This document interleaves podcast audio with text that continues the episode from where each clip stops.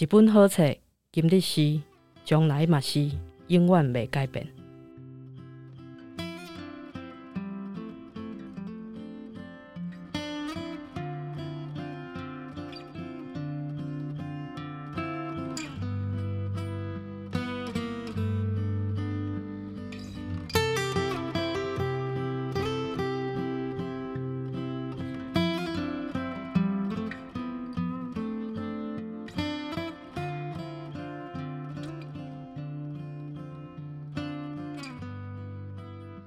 Hello，大家好，欢迎收听一本正经，我是威南。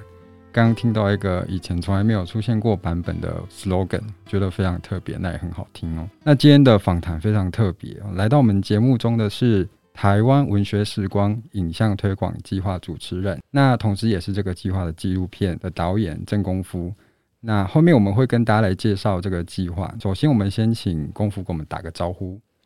威南好，大家好。我是资深作家影音录制计划推广的计划主持人，也是影像工作者。我叫郑功夫，请大家期待，今天真的很棒哦。那我们刚刚有提到台湾文学时光这个计划，那请导演先给我们简单介绍一下台湾文学时光是一个什么样的计划？那这个计划的缘起以及发想是怎么产生的？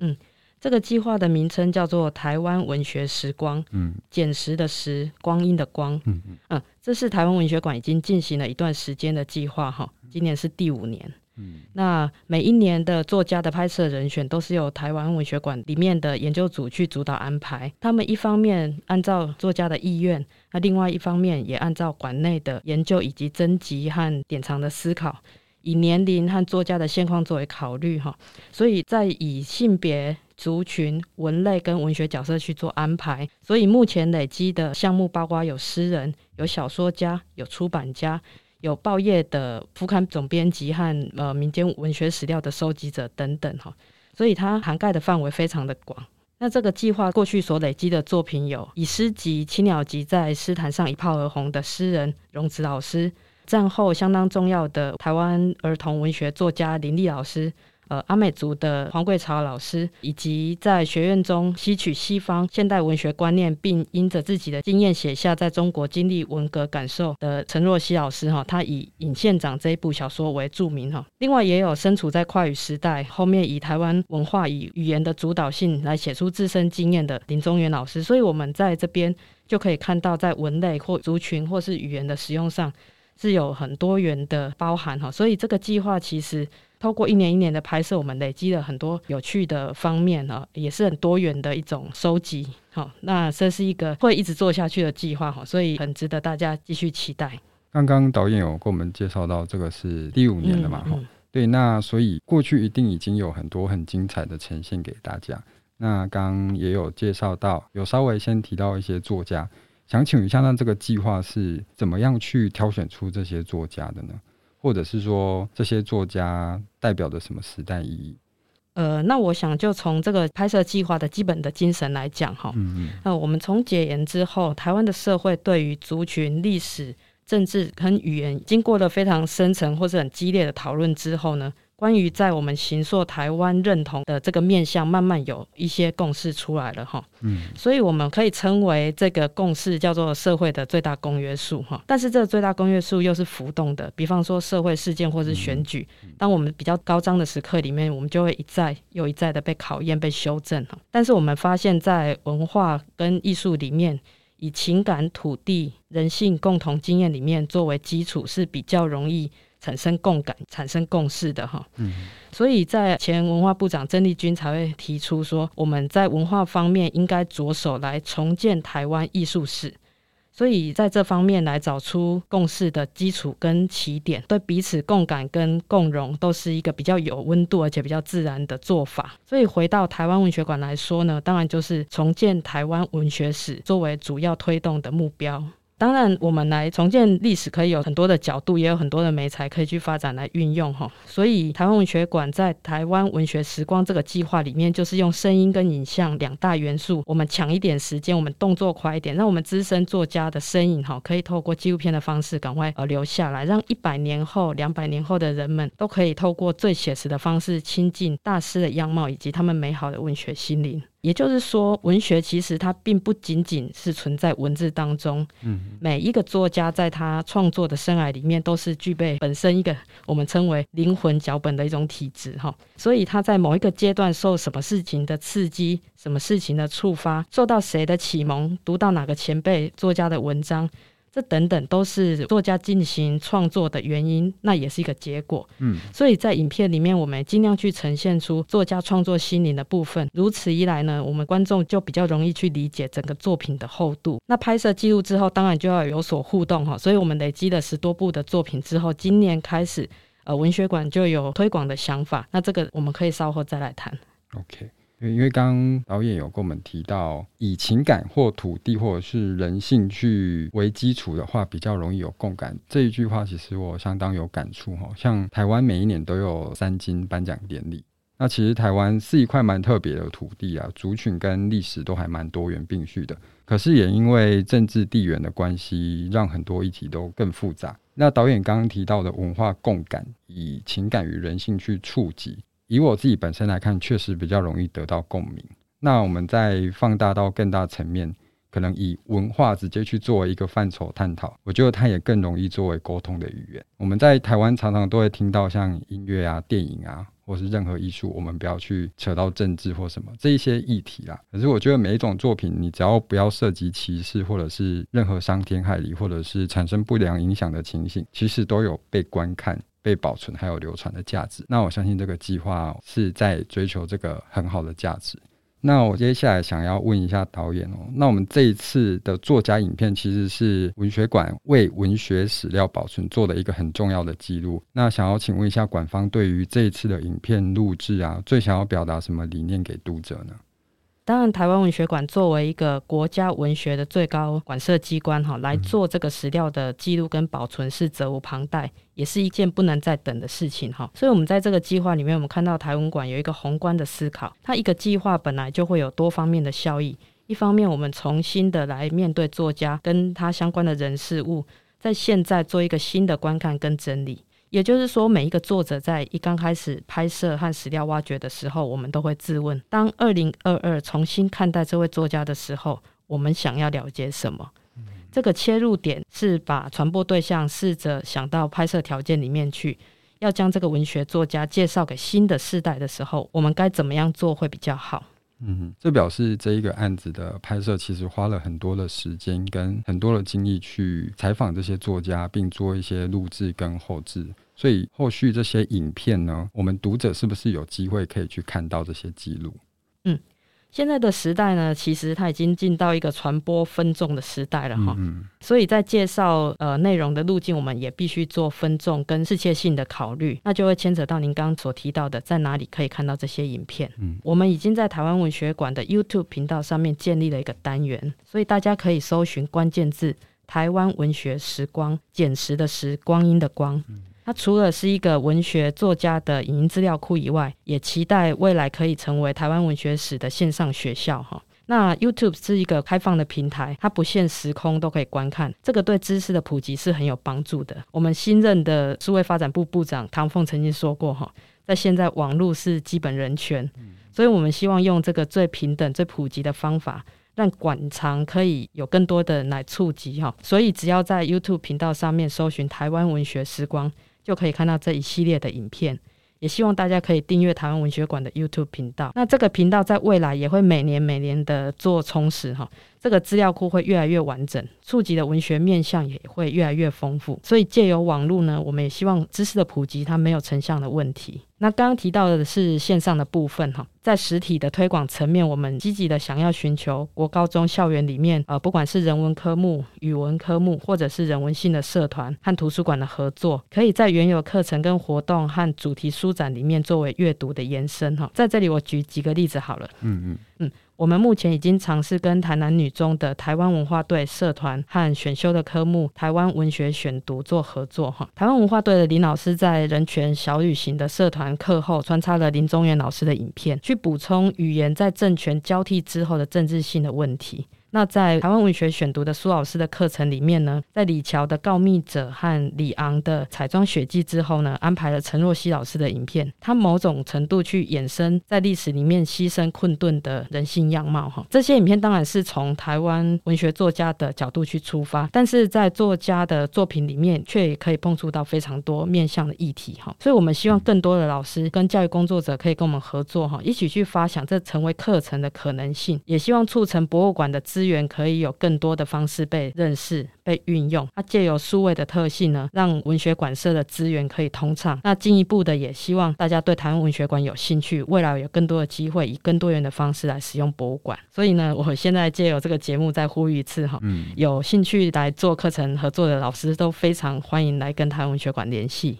对，真的可以跟台湾文学馆联系一下。那如果你真的找不到人，那跟我们联系好了，我们来牵个线。诶，那刚刚导演有提到说，台湾文学馆的 YouTube 频道上面已经有一个单元叫“台湾文学时光”，所以它是一直存在的一个资源，大家可以去利用的，是吗？呃，对，而且它会每年每年一直的长大。对，随着就是我们刚刚讲的，每一年都有新的资源进去，那这个频道自然就会有越来越多我们可以看到的文学或者是关于博物馆资源可以利用的地方。嗯，嗯，那我接下来想问导演。阅读其实有很多种面向啊，像历史啊、政治啊。那文学对我们来说是一个比较没有边际的题目哦。那这一次的影像记录有十三位作家，那你深入接触每一位作家的生活，或者是去跟他们聊天之后，你如果从影像记录者的角度去出发，你有没有觉得最想要也一定要记录下来的画面？当然，我们亲近创作者哈，你会发现创作者的个性。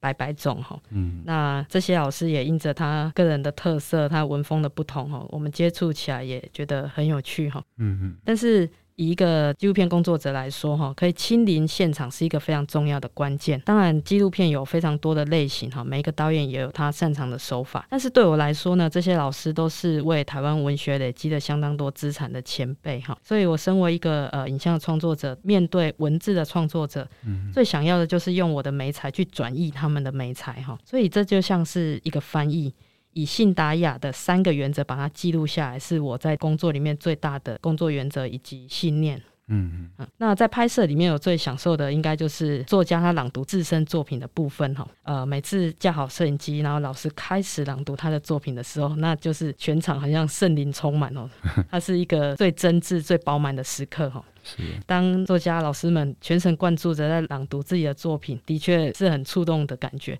有时候我们请老师朗读作品，可能是他十八岁写下来的诗，嗯嗯嗯，但面前这位老师他已经。九十六岁了，嗯，哦，所以用影像跟声音记录下来的这个时刻，有时候不晓得该怎么讲，就是全身毛孔都可以被他感动的那种感觉，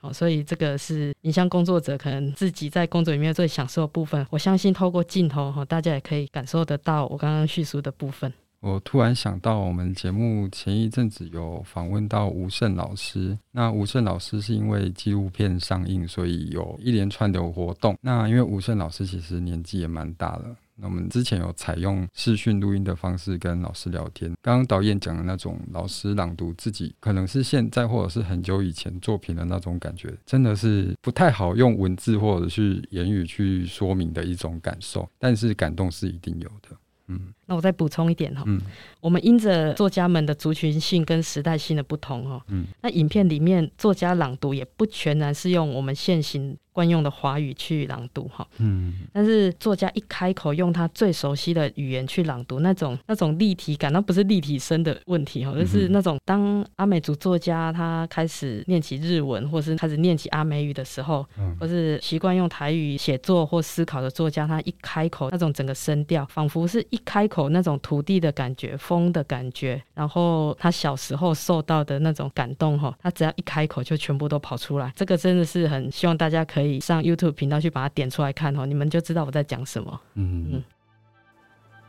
人讲你是一条汉子，破开黄黄色的肉，流着白白血，救伫土内，伫土顶。开着脸叶下的花来活，无爱日头，爱月亮，敢有影的，就是甲你自荐补，心之加脆，扬出跳，有一点点爱土加水，就会山山啊大，有影无？你的目真甜，你的性格真粗俗，你予人待伫土内，无意志，也无想要走出土坑，就是甲你生食一半，你要是会活会大会笑。你也无想要反抗，敢若会晓怨叹命运，流着白白的目屎，毫无声音。你是毋是咧哭？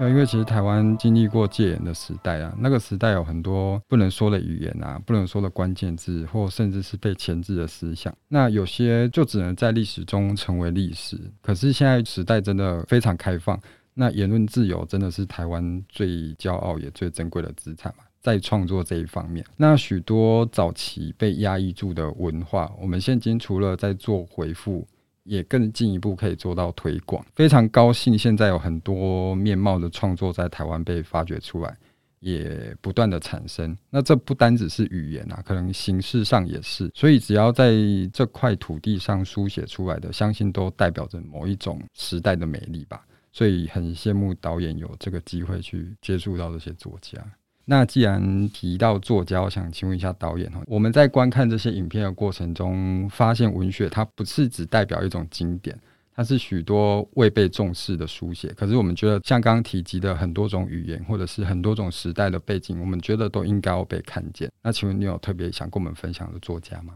如果我只能在这边挑选一部作品，我会推荐《闪亮的南十字星》呢。这部片子记录的是阿美族的黄桂潮老师。他在十二岁国小毕业的时候，罹患了一种严重的疾病，所以他在病榻上躺了七年。但这七年呢，他利用表舅所给的国民教育课本学习的所谓的国语哈进行书写。他在日记的第一篇写下“早饭”的时候，这五个字是用国语，也就是华语去进行书写的。但是他不太熟悉，所以他就放弃了。所以后面呢，他就回到他在国小里面，因为那时候是日治时期嘛，所以他最熟悉的语言其实是日文哈。所以我们在黄桂潮老师从十九岁到八十七岁。从未间断的写着日记的篇幅里面，我看到非常多语言的更迭。最初的五个字是早饭的时候，后面接着就是日文的书写。之后他学习了注音符号，他用注音符号去拼阿美族语。后来天主教进到东海岸之后，又进入了一个语言系统叫罗马字。所以后期老师的日记其实他是用罗马字阿美去做书写哈。我觉得很特别，就是说在台湾这块土地里面。呃，每个族群接收到外来的经验，它并不相同。但是我们以前可能都不知道有多么不同，直到我们看到有一个人是从无间断的把他每天发生的事情，用他所会的文字系统去记录下来之后，他记录了什么呢？他当然琐碎的事情也有，不同的知识系统进到他的生活里面所产生的点点滴滴哈。比方说，他记录了宜湾部落所有的记忆，所有的神话故事。然后他也记录了他妈妈下葬的时候每一天所进行丧礼的种种细节哈，所以黄桂潮老师在他的文学里面所包含的，并不是只有私人的日记，他也为一万阿美族留下了非常非常多宝贵的资产。那老师的学历可能只有国小，可是他运用文学的方式，他提供了艺术，提供了文史，提供人类学，提供文学。他也运用了他写的东西去做编曲，然后把阿美族的精神放在圣歌里面，放在天主教所传唱的歌曲里面。所以，呃，文学它能包含的其实是所想象不到的地方，我们都可以有所包含哈。所以，其实我想要强调就是说，文字跟文学的力量，它可能只是一种工具，但是它可以放入呃人性所包含的部分。或者是族群的文化所能包含的部分，或者是这个土地所能承载的部分，其实是非常宽广的。那我们也希望在这些重新记录里面，我们都可以把它尽可能的呈现给现在的人，重新去观看这些过去发生的事情。嗯，影片中可以看到黄贵潮老师，他有把他的日记整理得非常的整齐。那个数量真的是相当的庞大，它算是跨越了时代跟语言的一个记录啊！而且像我们刚刚提到的，他在刚要上国中就就身患重病，那通常很多人选择了可能是就这么样的去怨天尤人，或者是怎么样，但是黄桂茶老师他不断的去学习，不断的去记录。所以我觉得他应该就是不屈不挠的最佳代言人。那后续我们也会有介绍其他作家的集数哦，大家可以锁定我们的节目，我们后面会有更多作家的介绍。嗯，那接下来想问导演哦，对于建构文学史这么庞大的作业，你觉得这一个案子的推动跟这个推动的机构，也就是台文馆，他们分别扮演什么角色呢？呃，位于台南的台湾文学馆哈，它当然是文学界的最高专属馆舍哈，它具有一定的代表性跟权威性。它也有每年所要进行的权责跟掌握的资源哈。不过，因为现在收视传播的路径跟观众的收视习惯变化的非常快哈，所以馆舍在投入资源拍摄完影片之后呢，交由我们的团队，我们因应这样的趋势规划了线上跟实体的两种放映路线。那线上就是我们刚刚所提到的 YouTube 上面的建置。那对于国高中生来说，在课堂上的学习，某种程度是刚性的需求哈。对。所以我们配合的呃语文科或是人文科的老师去设计他的课程的引导，也是最直接、最有效的哈。所以目前团队规划的就是说，在线上平台互相串联的部分，以及线下的课堂放映的部分哈，这个都是同等重要，也是同样都是要铺陈的。那你觉得加深民众的参与，就可能我们平常有一些博物馆资源啊、文学馆资源，你觉得加深这些民众的参与，对文学史的建构或者是共同参与有什么作用呢？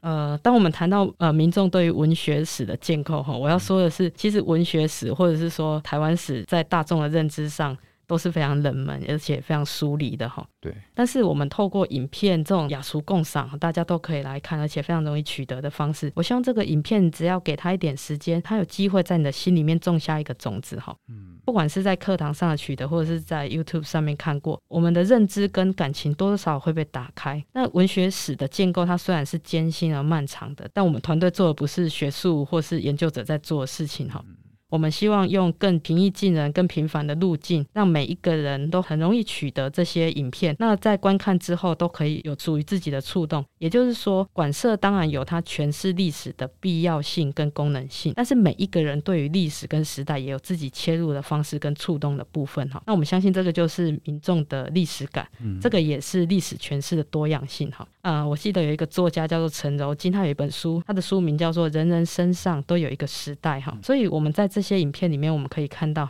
一部影片，一个主角，我们就可以带出一页的历史。同时，我们也希望观众在里面可以产生共感哈。在你观后转身，发现自己的周边家族里面是不是可以找到同样的历史感？我们自己的阿公是不是跟影片里面提及的跨语言的冲突或是困难哈，有同样的心境呢？所以啊，我想要讲的是说，历史它并不遥远，其实它就在我们的身边哈。所以，我们需要重新的去观看跟重新的发掘，我们就会对历史这种厚度或者是亲近度有更深的体会。所以，或许所谓得不到才是最珍贵，这句话是说真的。因为我们现在的载体其实非常多元，而且网络渠道很多，偏偏在享有这么多资源的时代。我们好像却更容易去忽略一些文学的参与，所以其实选择才是最基本，但是又最难的功课。那我们到底要选择看到什么，选择做什么？每个人都应该要有所体悟，他在他的时代要表现出什么东西。那导演，你是这一次专案的推广哦，那也参与了影片的拍摄跟制作。那在这一些过程中，你有没有从作家身上汲取到什么特别的感受或收获呢？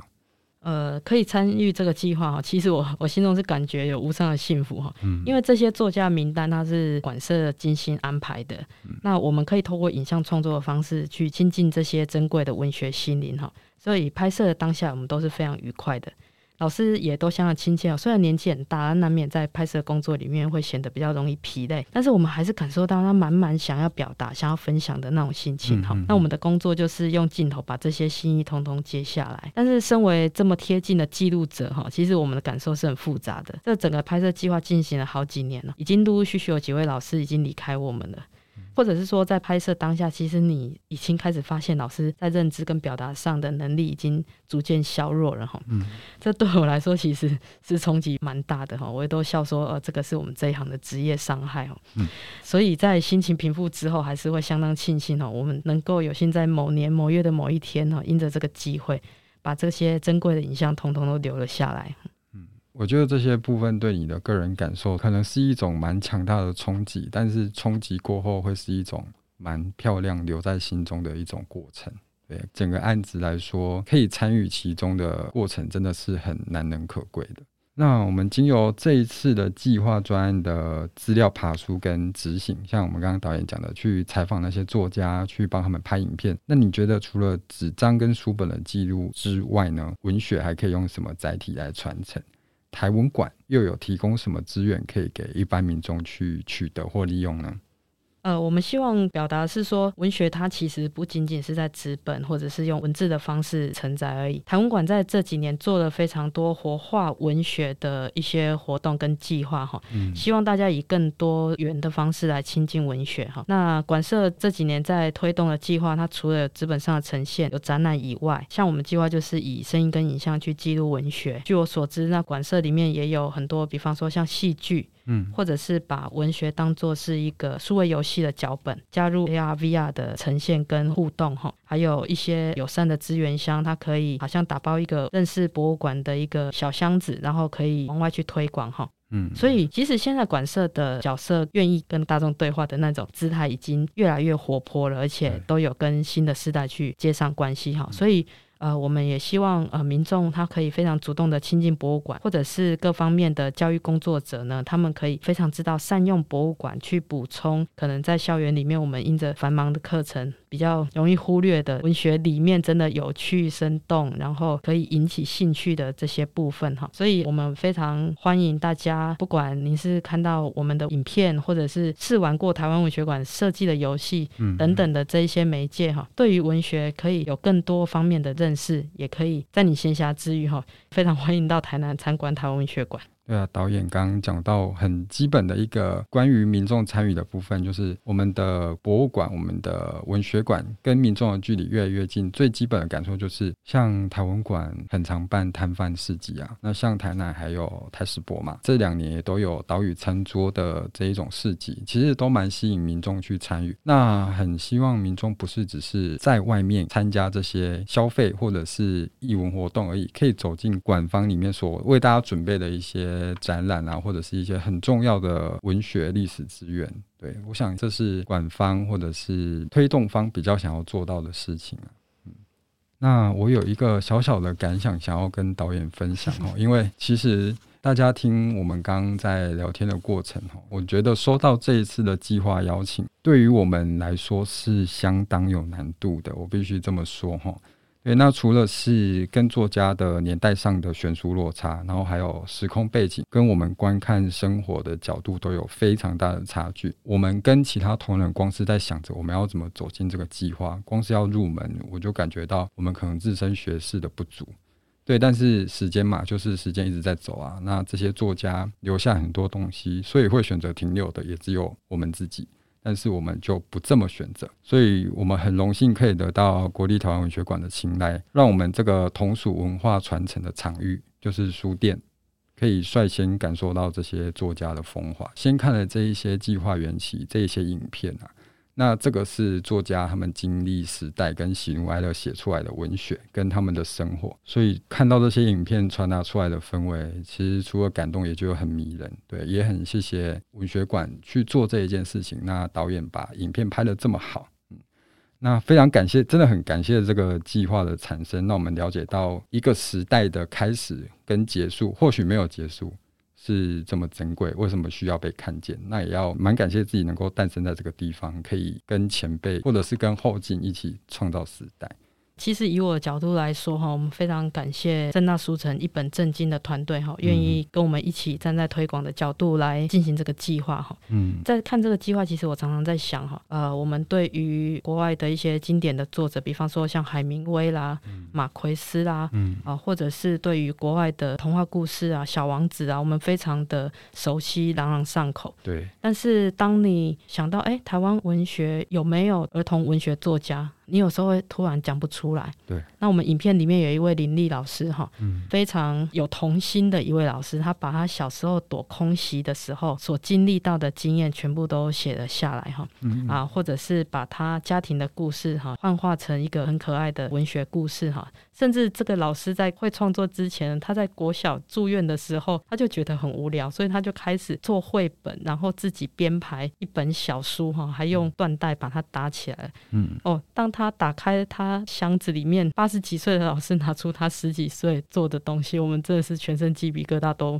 冒出来哈。所以，当我们谈到文学大师的时候，我们也希望大家可以越来越认识台湾，其实也有大师，是对，而不是每次联想到一些文化或是艺术，我们高贵的这些大师心里完全都是金发碧眼的人哈。对，所以我这样讲说，哦、啊，重建台湾文学史或重建台湾艺术史是一个很硬的东西。但是其实我们多认识一个前辈，嗯，多知道一个珍贵的文学心灵，其实我们就已经在做这样的事情了。对，其实我们每个人可以付出的程度真的不一样。那我们所谓说的文化参与，你只要去参与到，相信你就是对这个计划或者是对整个文学建构有一点付出。对，这就是我们想要表达的概念，就是每个人都有一点点、一点点的累积，那其实对整个文学史厚度的累积是非常有帮助的。好，那今天很谢谢郑功夫导演来跟我们聊聊这一个计划。那关于这一个台湾文学时光哦，时简时的时哦，关于这个计划，我们后续呢还会大概录制两三集，跟读者来分享一下我们怎么去看这些作家的。那这个角度会由我们书店的工作人员去出发。那希望大家可以跟我们一起关注这个案子，一起参与这个文化。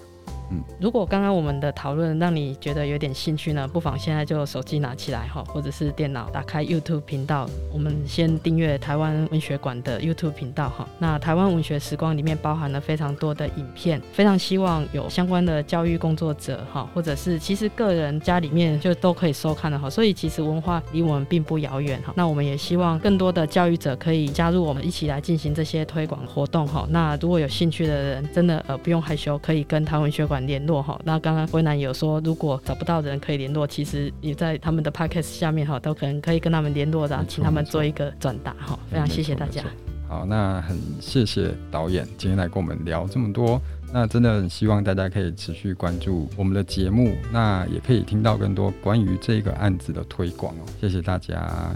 感谢，下次见，拜拜，拜拜。